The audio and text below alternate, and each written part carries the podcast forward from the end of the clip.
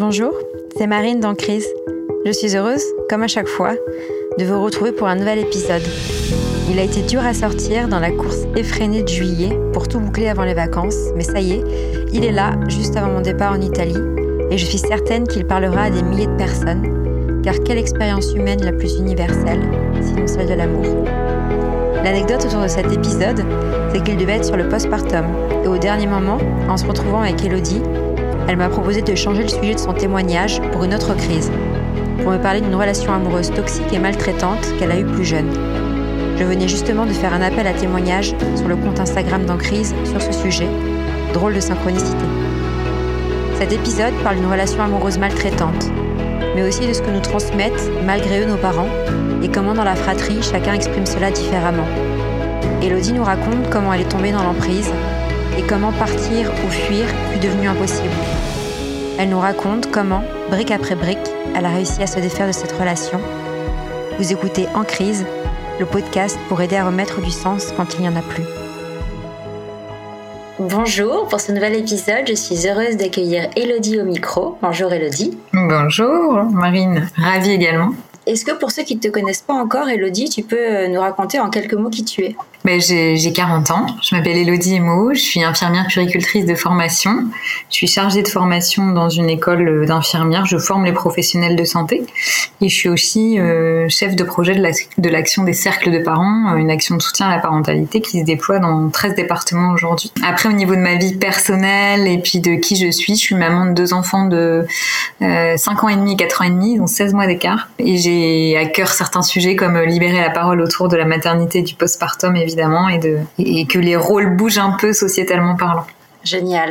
Et effectivement, j'ai connu Elodie sur les réseaux. Elodie est très active et s'engage sur plein de sujets. Je mettrai en description de l'épisode euh, toutes les pages que tu as pu euh, créer et les contenus qui sont super pour euh, faire connaître tous ces sujets.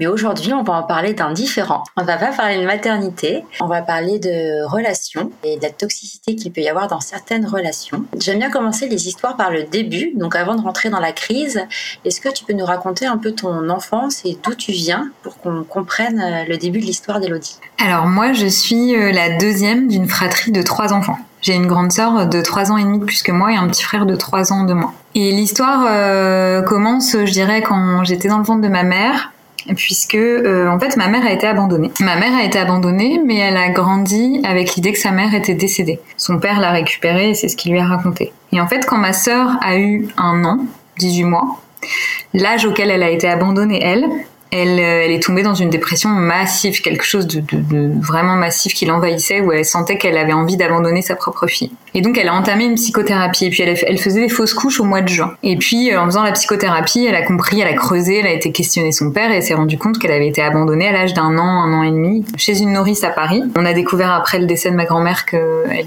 elle, s'était sûrement fait prendre dans un réseau de proxénétisme. Mais en gros, ma mère a entamé une psychothérapie avec un psychiatre pour essayer de retrouver sa mère et de tomber enceinte. Et donc elle elle, est tombée enceinte de moi pendant sa psychothérapie euh, quand elle retrouvait sa mère et donc elle a revu sa mère pour la première fois. Euh, elle était enceinte de six mois de moi. Et à l'époque, et donc voilà, donc il euh, y a rien de plus enfin il y a rien de plus traumatisant. En tout cas pour un enfant d'être abandonné, c'est un énorme traumatisme et une énorme blessure. Et donc moi je pense que j'ai mes premiers mes premiers mois de vie, même intra-utéro, ils ont été rythmés par le gros gros chagrin de ma mère, le, petit enfant abandonné avec des sanglots et, et voilà. Elle a retrouvé sa mère mais à l'époque, euh, bah, il n'y avait pas de mots qui étaient mis sur ce qui s'était passé. Donc, si tu veux, elles se sont revues. Et du coup, euh, il n'y a pas eu d'excuses, il n'y a pas eu de vraie explication en profondeur.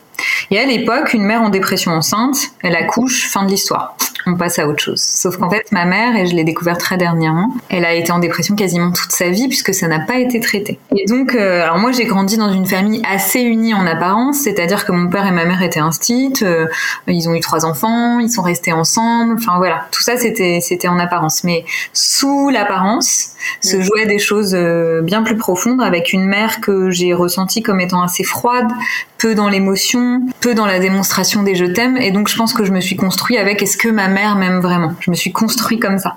Et le tout petit bébé, il y a un truc qui est marrant d'ailleurs que j'ai appris il y a pas longtemps. Le tout petit bébé, en fait, quand il recherche l'amour de son parent, il vient pencher la tête comme ça pour essayer de l'appeler. Et moi, j'ai ce truc adulte où quand je parle, je penche souvent ma tête comme ça. Bon bref, c'est marrant. Et, donc j'ai grandi plutôt de manière heureuse, mais en étant une petite fille assez anxieuse, euh, en, en, me construisant un peu à travers le regard des autres. Voilà, c'est ça en fait. Mais ça, je, te le dis aujourd'hui parce que je viens juste de le comprendre. Enfin, en tout cas, je, mets des briques après briques. Mes petites filles, euh, voilà, j'étais une petite fille qui travaillait bien à l'école, j'avais une famille unie, on partait en vacances, on n'avait pas de problème d'argent. Enfin, t'as pas ces notions-là. Tu, tu, tu vis les choses différemment. Mais donc, je pense que ma mère, et je le sais aujourd'hui, est restée en dépression toute sa vie. Donc, elle avait une sorte d'armure de fer qui empêchait la vraie relation. C'est-à-dire que quand tu te protèges pour pas t'effondrer, puisqu'il n'y a pas eu de soins qui ont été mis en place pour elle, et elle en aurait eu besoin, comment tu veux devenir mère et porter euh, d'autres petits êtres totalement dépendants si toi-même on n'a pas pris soin de toi? Bah, du coup, t'es obligé de te blinder. Et donc, ma mère, elle a toujours été présente, elle nous a jamais abandonnés, mais il y avait ce, cette hypersensibilité qu'elle est obligée de masquer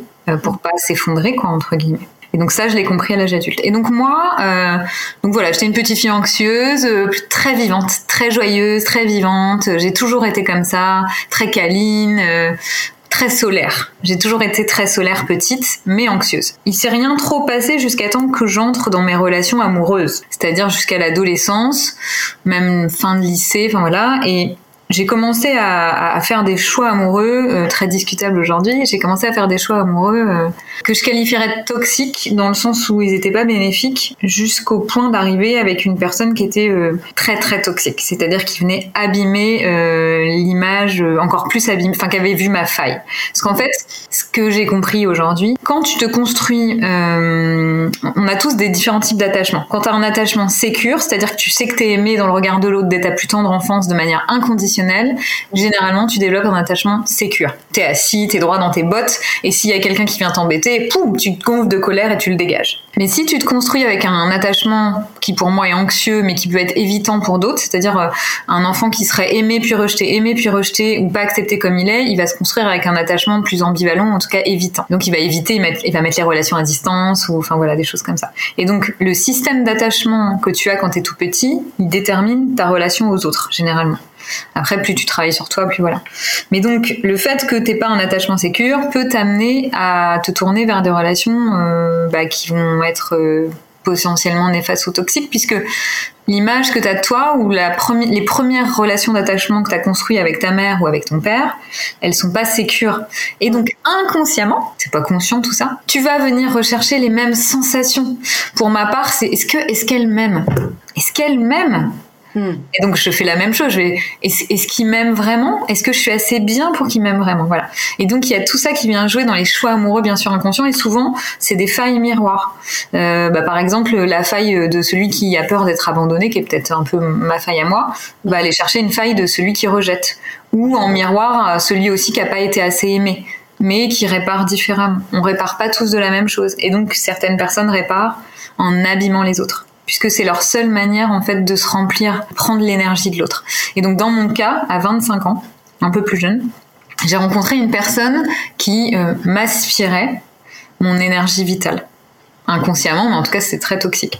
Et puis en tant que petite, enfin en tant que jeune femme, j'étais dans un truc où euh, voilà, j'attends le prince charmant euh, avec un bon job, un super mec gentil. Donc j'étais aussi bercée par toutes ces illusions de voilà, j'attends le mec un peu parfait, tu vois. Et donc quand il me tombe dessus, je me dis, alors j'ai quelques relations pas très équilibrées avec des mecs infidèles et tout ça, un peu toxiques, mais pas à ce point-là, quoi. Et quand je tombe sur ce mec, je me dis, putain, ça y est, j'ai touché le gros lot, il s'intéresse à moi, quoi. Mais quelle chance j'ai, il s'intéresse à moi. Moi, la petite, voilà. je viens de province, il est parisien, il a fait une, grande école de commerce, euh, il m'en met plein la vue, quoi. Tu vois, il m'en met plein la vue et je suis là et ouh, quelle chance j'ai.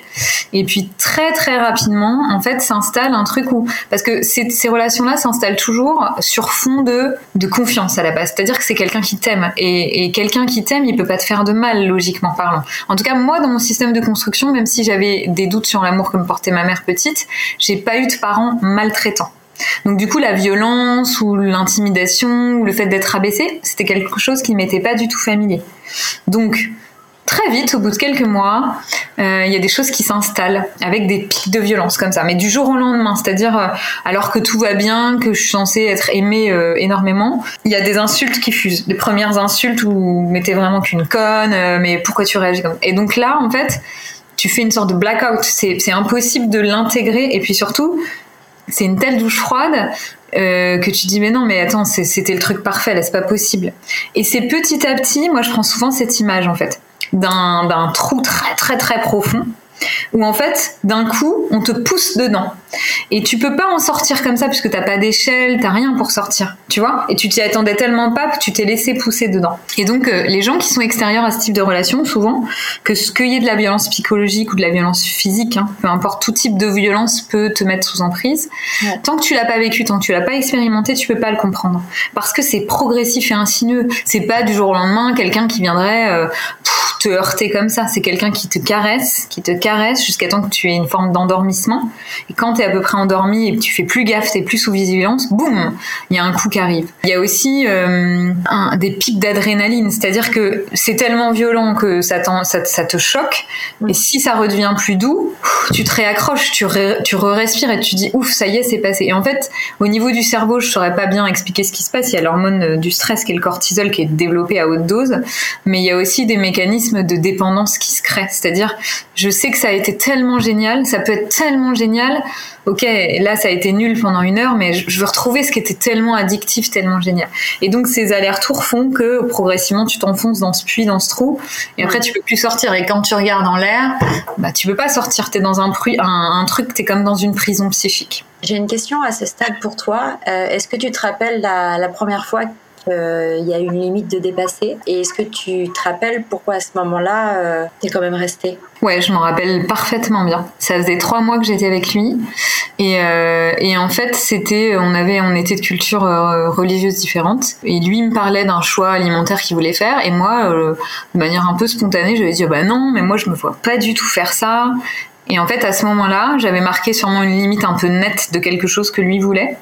Et là, il s'était euh, enflammé sur moi de manière euh, démesurée en justement me traitant d'idiote, que j'ai que j'étais fermée d'esprit, que je que j'avais pas d'ouverture. Et donc sur le coup, bah ce que j'ai fait, vu qu'en plus souvent les personnalités euh, euh, qui vont avec des personnes comme ça sont souvent des gens assez empathiques qui se remettent en question facilement. C'est aussi ça la faille, c'est plus je me remets en question, plus il y a de prise pour venir te faire culpabiliser. Et donc je m'étais dit, ouais, j'ai dû avoir une mauvaise réaction. Enfin, clairement, je suis pas ouverte d'esprit.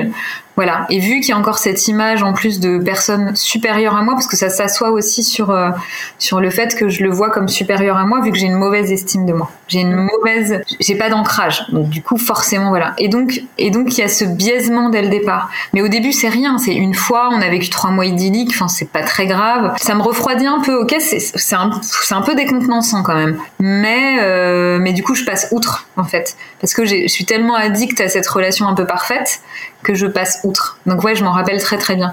Et après, il n'y a pas forcément eu d'épisode juste après. C'est au moment, parce que moi j'étais en province, c'est au moment où je déménage, euh, je dois déménager sur Paris, un mois avant le déménagement. Donc j'ai 25 ans, on a le même âge. Hein. Je quitte mon job, je quitte mon appart. Et en plus, au même moment, il se trouve que je viens d'acheter un appart et que j'apprends que j'ai de la mérule dans l'appart, c'est un champignon qui détruit le bois et que je vais avoir 15 000 euros de dette. Donc je suis en plus dans une période de fragilité euh, quand même émotionnelle. Et un soir, on discute et en fait, ce qui est ouf, c'est que tu sais jamais d'où ça part. C'est-à-dire que ça a pas, tu peux pas, il euh, n'y a pas de raisonnement logique. Ça part sur des trucs où tu as l'impression de plus comprendre, mais ils sont tellement doués qu'ils arrivent à te faire euh, douter de ce que tu es même en train de dire. Et en fait, la discussion prend le cours et il me dit, bah, tu sais quoi, on n'emménage plus ensemble. Tu te démerdes, tu trouves ton appart toute seule. Euh, je veux plus emménager avec toi. Et donc moi, j'ai 25 ans, je viens de quitter mon job, je viens de quitter mon appart, je dois partir dans un mois sur Paris. Et là, je me rappelle encore regarder ma fenêtre d'appart et avoir envie de sauter. Tellement c'était violent. Et en fait, j'ai pris ma voiture, je suis allée chez mes parents en pleurant. Et ma mère, je me rappelle, m'a dit, mais pars pas, reste mais je pouvais plus en fait j'arrivais plus déjà j'avais mon ego faisait que je voulais pas revenir en arrière et au final ce que je vais dire c'est que ces épreuves de vie m'ont rendu quand même plus forte au final hein. mais du coup je pars quand même mais tu vois là deuxième signal de et là je sais que je vais vivre de la merde C'est-à-dire que là, je sais que je vais morfler. J'y vais et je sais que je vais devoir me battre. Je sais que je vais dans un truc euh, hyper toxique. Je le sais. Je le sais quand j'arrive. Très très vite, on emménage ensemble et là, les crises s'accélèrent, on emménage ensemble. Donc il y a une prise qui est beaucoup plus importante. J'ai pu. Alors j'ai des problèmes d'argent. Lui gagne beaucoup d'argent, pas moi. On, divise le salaire, le loyer en deux. On est à Boulogne, il y a un salaire très fort et en plus j'ai un loyer moi. Ouais, enfin, je suis dans un truc financier en plus où je, où suis pas à l'aise quoi. Je peux pas partir comme ça. Très très vite les crises s'intensifient, mais j'ai cette force qui fait que j'en parle. Je suis quelqu'un qui, qui s'est jamais tu. Et donc le fait d'en parler, bah ça me ça m'empêche d'être dans un vase clos. J'en parle, j'en parle, j'en parle. Donc les gens autour de toi ils comprennent pas. Hein, mais pourquoi tu te mets là-dedans? Pourquoi tu t'en vas pas? Euh, Ça c'est très très dur le regard des autres parce qu'en fait toi tu te dis mais mais je peux pas, je peux pas partir du jour au lendemain, c'est pas possible. Je me rappelle, je donne mon préavis un mois ou deux mois, je veux donner mon préavis un mois ou deux mois après, être arrivé. Et là, euh, il se met à pleurer, il passe la nuit à pleurer. Et donc, bah, moi, je, me sens hyper coupable et je me dis, mon Dieu, qu'est-ce que je suis en train de faire? Enfin, Donc, il y a tout ce mécanisme. Et, là, je prends conscience et je me dis, ma fille, donc j'arrive pas à donner ce préavis. Et là, je me dis, je me rappelle, je me dis, il va falloir que tu prennes ton mal en patience, tu vas y arriver, mais tu vas avoir besoin de temps. Et donc, je vis ces crises. Euh, qui sont souvent de plus en plus violentes. Alors moi, j'ai la violence physique, elle est pas trop arrivée. C'était très, c'était très, c'était très psychologique. Mais pour parler crûment, si tu veux des exemples, c'était des choses qui allaient de l'ordre. Mais t'as conscience d'être plus bête que la moyenne. Et donc je faisais des tests de QI toute la journée à euh, à des injures. Euh, je sais même pas si je peux le dire là, avec un visage collé, à, collé à toi en disant qu'on va détruire ta petite, ton petit visage et te casser la figure. Et, tu bronches pas parce que t'as peur en fait. Euh, t'as tellement peur, tu sais pas de quoi. Là aujourd'hui, je me dis mais comment j'ai pu subir ça? Mais je n'accepterais pas un, centième de ce que j'ai pu subir. Mm.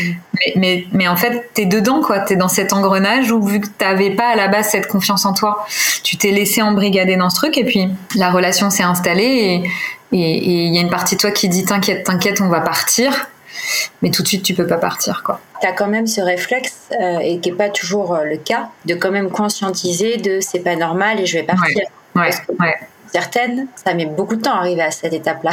Mm, mm. Ouais, et je pense que ce qui fait ça, alors c'est hyper prétentieux, mais tant pis. je vais le dire, j'ai toujours eu cette flamme de vie, cette force de vie D'ailleurs, que qu'a dû me transmettre ma mère, tu vois, mine de rien. Je pense que j'avais eu quand même de l'amour, même si ma mère, elle a pas su me le transmettre, et que j'étais bancale parce que j'ai une mère dépressive toute petite. J'avais eu quand même, je l'avais eu quand même l'amour, si tu veux même si je l'avais pas capté. Et j'avais ce, ce, ce, ce socle en fait quand même solide au fond. Euh, malgré tout, qui m'a permis de m'en sortir euh, euh, presque toute seule. C'est-à-dire que j'ai même pas été voir de psychologue, j'ai construit. Je dis souvent ça en fait. J'avais des brindilles au fond de mon trou et j'ai construit une échelle avec patience au fond de ce trou-là pour sortir. Tu vois, j'ai vraiment cette image-là. Parce qu'il y avait des images quand même. je suis arrivée en juin dans cet appart et mon neveu est né en octobre. Il y a des photos de moi, j'ai 25 ans, elles sont comme passées tu vois des, photos où tu aurais l'impression d'avoir un fantôme et les gens qui voyaient les photos disaient mais qu'est-ce qui lui arrive à Elodie? On la reconnaît pas sur les photos. À tel point que je mourrais à petit peu, à petit feu psychiquement quand même. Mais ça a pas duré très longtemps. C'est-à-dire qu'au bout de quelques mois, je me suis remobilisée. J'ai commencé à faire beaucoup de sport. En fait, je, je sais pas pourquoi mais j'ai commencé à faire beaucoup de sport. Enfin, si, je sais pourquoi. Il, me disait que j'étais trop ronde. Il me disait que j'étais, euh, alors que j'étais pas du tout ronde, hein, mais euh, j'avais enfin, j'étais pas grosse du tout. Mais vu, qu'il y avait ça sur lequel il pouvait m'atteindre, de toute façon, il, venait taper dans tout ce qui était fragile. Ma sœur est ingénieure, donc euh, il venait taper dans le fait que potentiellement j'avais fait des études peut-être moins nobles que, que ma sœur, donc t'es bête, tout ça.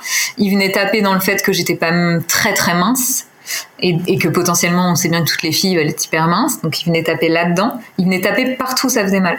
Sauf que moi j'ai commencé à faire du sport et je me suis rendu compte, et c'est vrai que le sport pour ça, ça, je me suis rendu compte que le sport me donnait une force incroyable. Et donc j'ai fait du sport à haute, dose, de manière assez intensive. Et je me suis mis à beaucoup marcher. Et quand je faisais du sport, ça me rendait plus forte. Et ça venait ancrer quelque chose en moi pour m'aider aussi à me sortir de cette emprise. Et petit à petit, en fait, je me suis dit, et donc j'ai fait une demande de logement euh, au niveau de mon boulot. Je savais qu'au niveau du boulot, euh, je pouvais avoir des logements bien moins chers. Et, donc au bout de quoi 8-9 mois, j'ai obtenu un appart. Alors là, on va se dire, bah ouais, elle se sépare de lui, fin de l'histoire. Non. Non, non c'est si simple. Ben non. Je prends cet appart, il vient avec moi. Je suis pas capable de le virer. C'est-à-dire que je suis pas capable de lui dire non, non, mais tu viens pas avec moi, je me, je me barre. Il vient avec moi, sauf que je prends tout à mon nom j'achète mon frigo, j'achète tout. Puis il est pas très content de partir parce que du coup il sait qu'il va perdre en emprise. Ça va être mon appart avec mon nom, avec mon bail. Donc voilà. Et donc je, je bouge de cet appart et je sais que la voie de sortie est là puisque je me dis tout est à toi. Tu vas plus dépendre en rien quasiment de lui.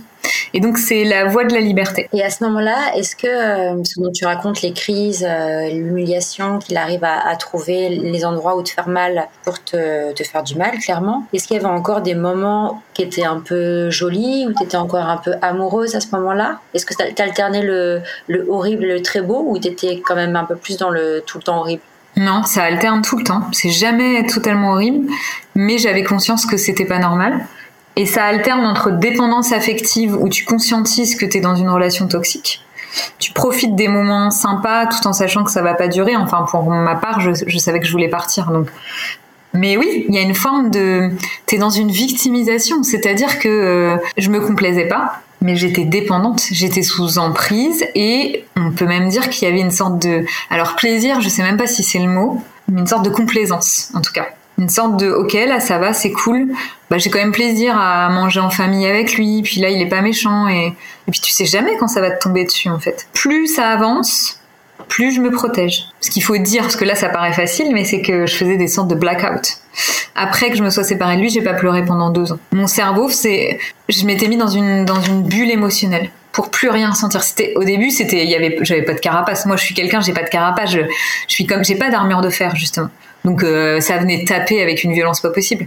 Mais au bout d'un moment, pour me protéger, je me suis isolée émotionnellement. Donc les crises étaient violentes, mais je les ressentais avec beaucoup moins de violence, si tu veux. Ce qui me permettait aussi de tenir et puis de me protéger. Et, donc euh, j'étais dans une sorte de flottement, tu vois. Pour le moment, je peux pas bouger, je suis incapable de bouger, mais petit à petit, euh, je vais, je sais que je vais, mais j'ai besoin de temps. Ça, les autres le comprennent pas du tout. J'ai une copine qui m'avait dit, mais putain, tu tends le bâton pour te faire battre, casse-toi. Enfin, et je me rappelle que je m'étais sentie dans un désarroi hyper profond quand elle me disait ça. T'as pas de gamin, mais putain, mais casse-toi, quoi. Mais je peux pas. Et tu ne peux pas, en fait, parce que le phénomène d'emprise est tellement progressif et tellement insidieux que tu peux pas. Et donc, dans ce nouvel appart, je me rappelle que euh, bah, les crises continuent. Enfin, voilà, je sais pas, une fois, j'avais monté un meuble, on avait emménagé dans l'appart et j'avais monté. Alors, je suis quelqu'un de très maladroit, donc en plus, c'est très facile. Je suis étourdie, je suis maladroite, donc c'était très facile en plus d'avoir une prise sur des erreurs que je faisais. Et j'avais dû euh, monter les, les poignées de d'un meuble Ikea ou je sais pas quoi à l'envers. Et donc, il m'avait fait un, c'était mon meuble, je l'avais acheté avec mon argent, enfin voilà. Et je me rappelle, il m'avait fait une crise en hurlant, enfin voilà que j'avais fait ça. Et, euh, je me rappelle que ça m'avait atteint, mais pas autant que par exemple quand on avait emménagé dans le premier appart. Quand on avait emménagé dans le premier appart, on avait récupéré des meubles à Ikea et j'avais dû me tromper en récupérant le meuble au niveau des cartons. Et je me rappelle qu'il m'avait donné les clés alors que j'avais peur de conduire à Paris. Au début, je venais d'arriver, il m'avait posé les clés, il m'avait dit tu te démerdes, tu vas me changer le meuble tout de suite. Et je me rappelle que je m'étais dit, mais t'as pas le choix, ma fille, tu vas le changer. Et puis voilà, même si t'as peur, t'y vas. Que là, j'étais, euh, c'était violent, mais j'étais un peu protégée. Et donc petit à petit dans ce nouvel appart, plus grand chose matin. C'est-à-dire que, euh, je sais pas, on est dimanche après-midi, euh, il me fait la gueule parce que euh, parce qu'il veut que je reste là et pas que je sorte et tout. Et je me rappelle lui dire, bah tu sais quoi, moi je vais euh, à quoi boulevard, je m'en vais et, ne commencer à plus rien ressentir. Alors c'est, ça a été ma force. Et puis en même temps c'est dangereux. C'est dangereux dans le sens après, bah tu une partie de toi qui est un peu mort, quoi. Hein. Euh, et j'en ai bien eu conscience. Et longtemps, longtemps, jusqu'à temps que que je réussisse à refaire confiance, que je fasse un travail sur moi pour me dire, je n'ai pas besoin d'avoir de bulle. Je suis assez forte pour me protéger sans bulle de protection tu vois. Et euh, évidemment, au fur et à mesure, tu changes, tu te mets dans des situations plus à risque pour voir comment tu réagis. Et puis aussi, tu choisis des personnes après euh, moins toxiques pour toi, puisque tu as des anticorps. Quand tu as vécu un truc comme ça, tu as des anticorps. C'est vraiment ça. Tu, tu, tu, tu ressens. Alors, après ça, j'ai choisi des hommes. Tu vas revenir peut-être sur la fin de cette histoire, mais j'ai choisi quand même des hommes euh, pour certains manipulateurs, pas forcément pervers narcissiques mais manipulateurs, mais j'ai su m'en protéger. C'est-à-dire que je me suis mis dans la relation, mais j'étais pas vraiment investie. Il y avait quelque chose qui me faisait dire, quand même, reste sur tes gardes, euh, donne pas tout ton, saute pas dans le trou parce que il est pas très sain ce trou. Et donc, euh, et donc je m'en suis protégée. Et du jour au lendemain, j'ai été capable d'arrêter une relation de six mois, tu vois, euh, quasiment du jour au lendemain. Mais il m'a fallu un autre travail pour réussir à me dire, ok, pourquoi est-ce que je, je, choisis toujours ce type de personnalité là Pourquoi est-ce que je me laisse manipuler? Et donc ça, c'est un vrai travail, euh, un vrai travail à faire. Et je pense que c'est un cheminement de vie. C'est pour ça que je te, je sais plus si je te l'ai dit au début, mais euh, j'ai cette attirance euh, malgré moi vers ces vers des personnes qui sont pas forcément alors pervers narcissiques pas pervers narcissiques pour le coup nous on avait une faille miroir il n'avait pas été aimé reconnu par sa mère donc on avait des failles miroirs et on réparait pas pareil. Et moi qui déborde de vie, euh, qui répare en aidant, en soignant et tout ça, bah du coup c'était facile quoi. Il m'aspirait ma force de vie, il se remplissait avec. C'était vraiment un vase communicant. En tout cas moi je, l'ai ressenti comme ça. Mais après c'est l'idée de j'ai envie de sauver les petits enfants. Enfin tu vois, dans les personnes que je fais rencontrer, je rencontre des gens si ça fait écho en fait, euh, si c'est des enfants abîmés ou qu'on pu être maltraités par leurs parents, qu'on pu pas être aimés ou c'est comme une euh, un oasis qui m'appellerait quoi. C'est extrêmement fort. Et c'est dur de résister à, à, ça en fait. Le côté sauveuse. Ouais le côté sauveuse. C'est hyper dur de résister à ça. Qui va avec ta profession en plus. Et qui va en plus avec ma profession. Mais moi c'est ce dont il faut prendre conscience aussi pour euh, changer ces schémas ces comportements c'est que plus je prends conscience de qui je suis euh, et de la beauté parce que j'ai pas envie de changer qui je suis tu vois au fond j'ai tous les gens qui sont sains euh, même pour qui je suis ne pas changer qui je suis, mais réussir à m'aimer suffisamment pour ne pas laisser des gens euh, abîmés. Parce qu'au fond, les gens toxiques, c'est des gens abîmés, hein, qui se réparent pas et qui abîment les autres. Parfois malgré eux, parfois un peu moins. je les garde à distance puisque je pourrais pas les sauver et puis ils vont brûler les ailes. Hmm. Ça, c'est dur. Ça, c'est difficile. Et donc là, tu, tu nous racontais dans l'appartement, euh, tu commences à avoir cette bulle de protection qui fait que ça ne t'atteint plus. Comment ça se passe la suite? Bah du coup, il part, il finit par partir. Parce que quand t'as plus aucune prise, il y a moins de, il y, a, plus, je lui donne plus rien. J'ai cette bulle de protection et du coup, il peut plus m'aspirer ma flamme de vie. Elle est protégée, tu vois, comme une flamme qu'on t'aurait mis dans un truc. Donc il part, euh, il part, mais c'est pas la fin de l'histoire. Donc il part, moi je me sens libérée, mais le lien toxique est pas coupé, il prend un appart pas très loin de chez moi. Euh, et tu vois, ce que je me dis là, ce que je pense à lui, et je me dis s'il écoute le podcast, euh, ça me fait peur de savoir qu'il peut comprendre. Et en fait, je me dis mais non, il faut libérer la parole. Enfin, mais c'est dur de faire ça. Tu vois, c'est dur. Et c'est la première fois que j'en parle en fait. C'est la première fois que je parle de ça de manière un peu publique. Et donc il prend un appart pas loin, à 2-3 km. Pendant quelques mois, il me contacte pas. Mais attends, j'imagine que, parce que connaissant, enfin, devinant le, type de profil, j'imagine qu'il n'est pas parti sans esclandre et, de manière euh, simple et apaisée. Eh bien si, c'était quelqu'un de très très intelligent. Et donc euh, il n'y avait pas d'esclandre à faire. Je m'étais démerdée pour que tout soit à moi. Il pouvait pas faire d'esclandre. Il n'y avait plus d'esclandre, il n'y avait plus d'attache, il n'y avait pas d'accroche. Ils font des esclandres quand il y a encore une accroche. Il n'y avait pas d'enfant, on n'était pas mariés. Il n'y avait plus rien à choper si tu veux je m'étais et c'était ça le temps dont j'avais eu besoin pour que les choses se fassent en plus sans grande violence. Alors, si il avait fait des petits trucs, je me rappelle qu'il avait mis des meubles au sous-sol et puis du coup il avait mis un cadenas dessus puis je pouvais plus y aller, mais pas grand chose. Et puis son but c'était quand même de me faire retomber, je pense, inconsciemment, mais que je que je revienne. Et donc il a pris un appart très peu loin de chez moi. Et puis quelques mois après, euh, il est revenu vers moi en me disant qu'il était fou amoureux de moi, qu'il m'aimait, qu'il s'était rendu compte de ses erreurs.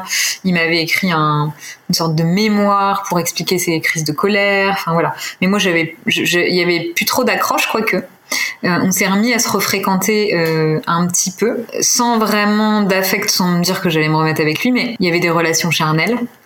Et je me complaisais un peu là-dedans, euh, en me disant ouais, je m'en fous, il n'y a plus de lien et voilà.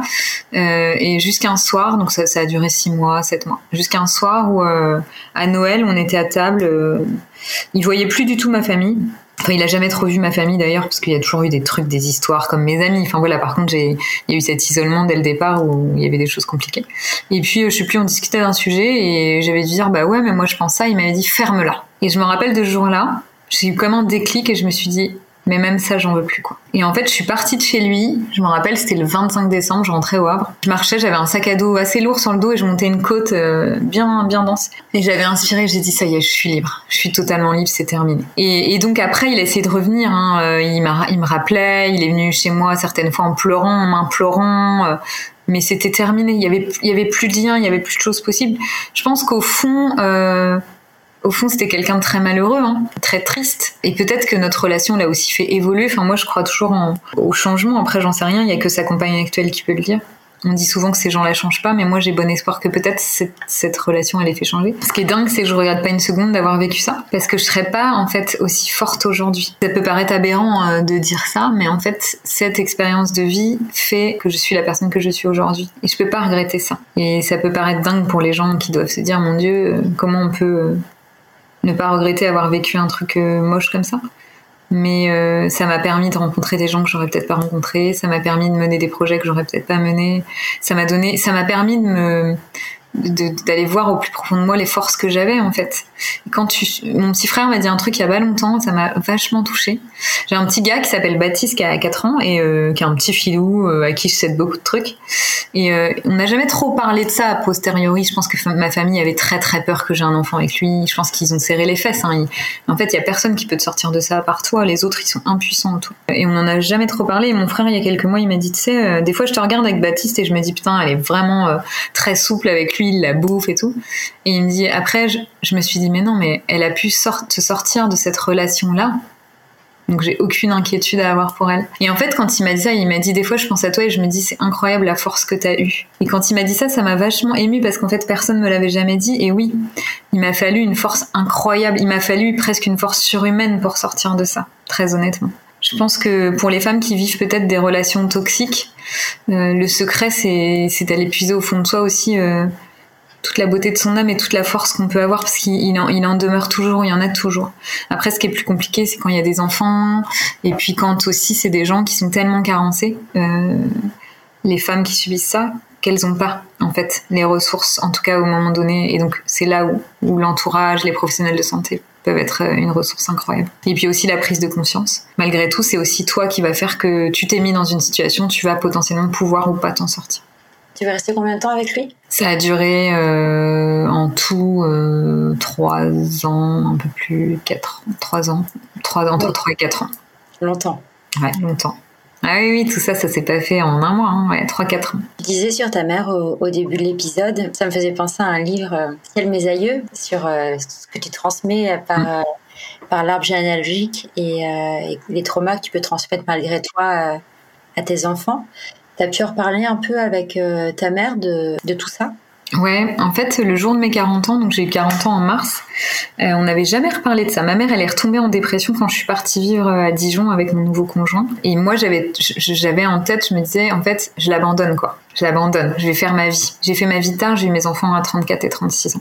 Je pense qu'inconsciemment, je pouvais pas faire ma vie près de ma mère et j'avais ce rôle de bouée, de, de, sauveuse auprès de ma mère, mine de rien, depuis toujours. Hein. J'ai pris conscience, euh, j'ai écrit une lettre en sortant d'une séance de psychothérapie, j'ai écrit une lettre où je disais, maman, je comprends aujourd'hui tes fantômes et pourquoi j'ai eu tous ces doutes enfants. Et, Flora, qui est ma fille, j'ai une fille qui est née quasiment le même jour que ma mère et à qui je pense j'ai transmis euh, aussi puisque j'avais pas tout réparé quand je l'ai eu. Aussi beaucoup de choses, elle est très anxieuse, elle peut pas rester toute seule dans une pièce, enfin il y a des choses qui se jouent. Et, euh, et du coup, le jour de mes 40 ans, ma mère m'appelle et je sais pas, je la rappelle, mais j'avais, tu sais, comme quelque chose sur le cœur, quoi. Enfin, et je lui dis, écoute, maman, faut que je te demande un truc. Et j'osais pas, en fait, lui demander ça. C'est bizarre, mais j'osais pas parce que peur de heurter, parce que j'ai besoin de savoir. Est-ce que tu en dépression Est-ce que étais en dépression quand j'étais petite? Parce que ce qu'il y a avec ma mère, c'est toujours c'est c'est l'enfant tellement blessé que je peux pas aller raconter mes propres blessures. Tu vois, je suis pas légitime. Et donc ce jour-là, je lui dis j'ai besoin de savoir. Et je, je, je lui je finis par lui lire la lettre. Et elle me dit oui, oui, j'ai toujours été en dépression. Ma psychothérapeute me l'a dit aujourd'hui toute ma vie puisque j'ai pas réparé ces blessures d'enfant. Et quand elle me dit ça, en fait, je me dis et elle me dit tu fais bien de me dire tout ça parce qu'en fait le fait de, de, parler et de mettre des mots dessus, c'est ce que j'aurais dû faire moi avec ma mère. C'est c'est le poids des mots, c'est le poids des secrets qui fait perdurer le lien transgénérationnel des traumas. Tu vois? Mm. et, et, je me dis ça avec ma fille, je lui en parlerai, j'en parlerai et peut-être même que très jeune, à 18 ou 19 ans, je lui expliquerai tout ça et je lui dirais fais une psychothérapie, il y a sûrement des choses que tu as réglées. Parce que quand elle est entrée à l'école maternelle, elle pleurait beaucoup. Donc les premiers jours, les petits, c'est normal, ils pleurent. Puis au bout d'une semaine, elle pleurait toujours. Et alors moi, j'allais au boulot avec le bit serré, je me disais putain, mais merde, qu'est-ce qu'il y a? Elle avait deux ans et demi, mais quand même. Et un jour, je suis arrivée, je l'ai déposée, et donc très consciemment, je disais allez Flora, vas-y, enfin, il n'y a pas de souci et tout. Et je me rappelle du regard du Natsem qui m'a regardé tu sais, il y a des regards des fois qu'on dit plus long que des paroles. Et en fait, elle m'a regardée et c'est comme si elle me disait, mais c'est vous Tu vois, j'ai pris ça comme ça, je suis sortie, je lis beaucoup, j'ai été sur Cairn Info sur des trucs comme ça et je suis tombée sur un article scientifique qui explique que les tout petits somatisent euh, euh, les fantômes des parents. Et, en fait je me suis dit putain mais je, je transpire, t'inquiète pas, je vais pas t'abandonner, je transpire ça quoi, c'est obligé que c'est ça. J'ai été voir euh, quelqu'un et en une semaine c'était, enfin en très très vite c'était réglé mais parce que inconsciemment, je pense que je lui ai. Euh, moi, ma pire. Je t'aime quoi qu'il arrive. Moi, ma pire peur, c'était que mes enfants se sentent pas aimés. Donc, je déborde d'amour. Enfin, je suis toujours en train de leur dire que je les aime, que je les, les laisserai jamais. Et du coup, ma petite fille, en fait, elle me dit Maman, je te laisserai jamais, je t'aimerai toujours quoi que tu fasses mais c'est parce que je transmets ça en fait, mes propres failles. Et il y a un lien transgénérationnel et ma grand-mère elle-même, je crois, avait été euh, a été adoptée, un peu abandonnée. Donc tu vois, il y a des choses qui se transmettent vraiment de génération en génération. Hein. C'est faux, mais effectivement, quand, comme tu le dis, c'est ce que explique euh, l'auteur au nom imprononçable de Ciel mes aïeux, mais c'est en en parlant et en libérant la parole qu'on casse cette transmission et qu'on enlève ces fantômes et tous ces non-dits. Euh, tu me disais que tu étais la deuxième d'une fratrie de trois. Est-ce que tu as pu échanger avec tes frères et sœurs, savoir si eux aussi, ils ont souffert du manque d'amour maternel ou en tout cas de la de cet amour? Différemment de moi, je pense. Alors ma sœur, je pense qu'elle est, je pense que ma sœur petite, ça a été une petite toujours extrêmement sage, très raisonnable. Je pense qu'elle a senti très vite qu'il fallait qu'elle soit comme ça. Ma mère m'a dit plusieurs fois que des fois quand quand elle la regardait, elle avait l'impression que c'était elle la mère. Ma sœur, elle a dû sentir très vite euh, que ma mère avait cette fragilité et qu'il fallait pas la faire vaciller. Mais ma sœur, elle est plus dans l'évitement, c'est-à-dire que elle s'est construite euh, différemment de moi. Elle est pas soignante, elle a un bon job, et, donc l'évitement fait que tu es à distance de tout ça. Donc euh, on est parti en Corse toutes les trois récemment, et c'est marrant parce qu'on a reparlé de tout ça. Et, la dernière fois que ma mère était partie en Corse, elle était enceinte de moi de, de trois mois. Donc ma sœur avait trois ans. Mais je pense que quand tu t'es construite sur un mode plus évitant, tu peux voilà, après, volonté ou pas de déconstruire les choses, mais c'est compliqué aussi. Et quand tu t'es construit sur un mode euh, qui te protège, et te dire, ok, va déconstruire ça parce qu'en fait, il y a peut-être un truc à creuser. faut vraiment avoir l'envie et la motivation. faut vraiment se sentir inconfortable pour avoir envie d'aller déconstruire ça. Donc je dirais que pour ma sœur, je pense qu'elle ressent pas assez d'inconfort pour aller peut-être creuser là-dessus. Elle en a peut-être pas le besoin. Enfin voilà. Puis elle a peut-être moins ressenti. Je pense que ma mère était extrêmement aimante avec elle jusqu'à ce qu'elle ait 18 mois. Donc mine de rien, elle a sûrement moins ressenti ça. Ma sœur, elle avait le rôle de celle qui ne fait pas pleurer ma mère, qui la fait pas vaciller. Alors que moi, je désinguais ma chambre, je faisais des bêtises. Enfin voilà. Et euh, d'ailleurs, quand ma mère a eu 60 ans, on a fait un poème avec mon frère.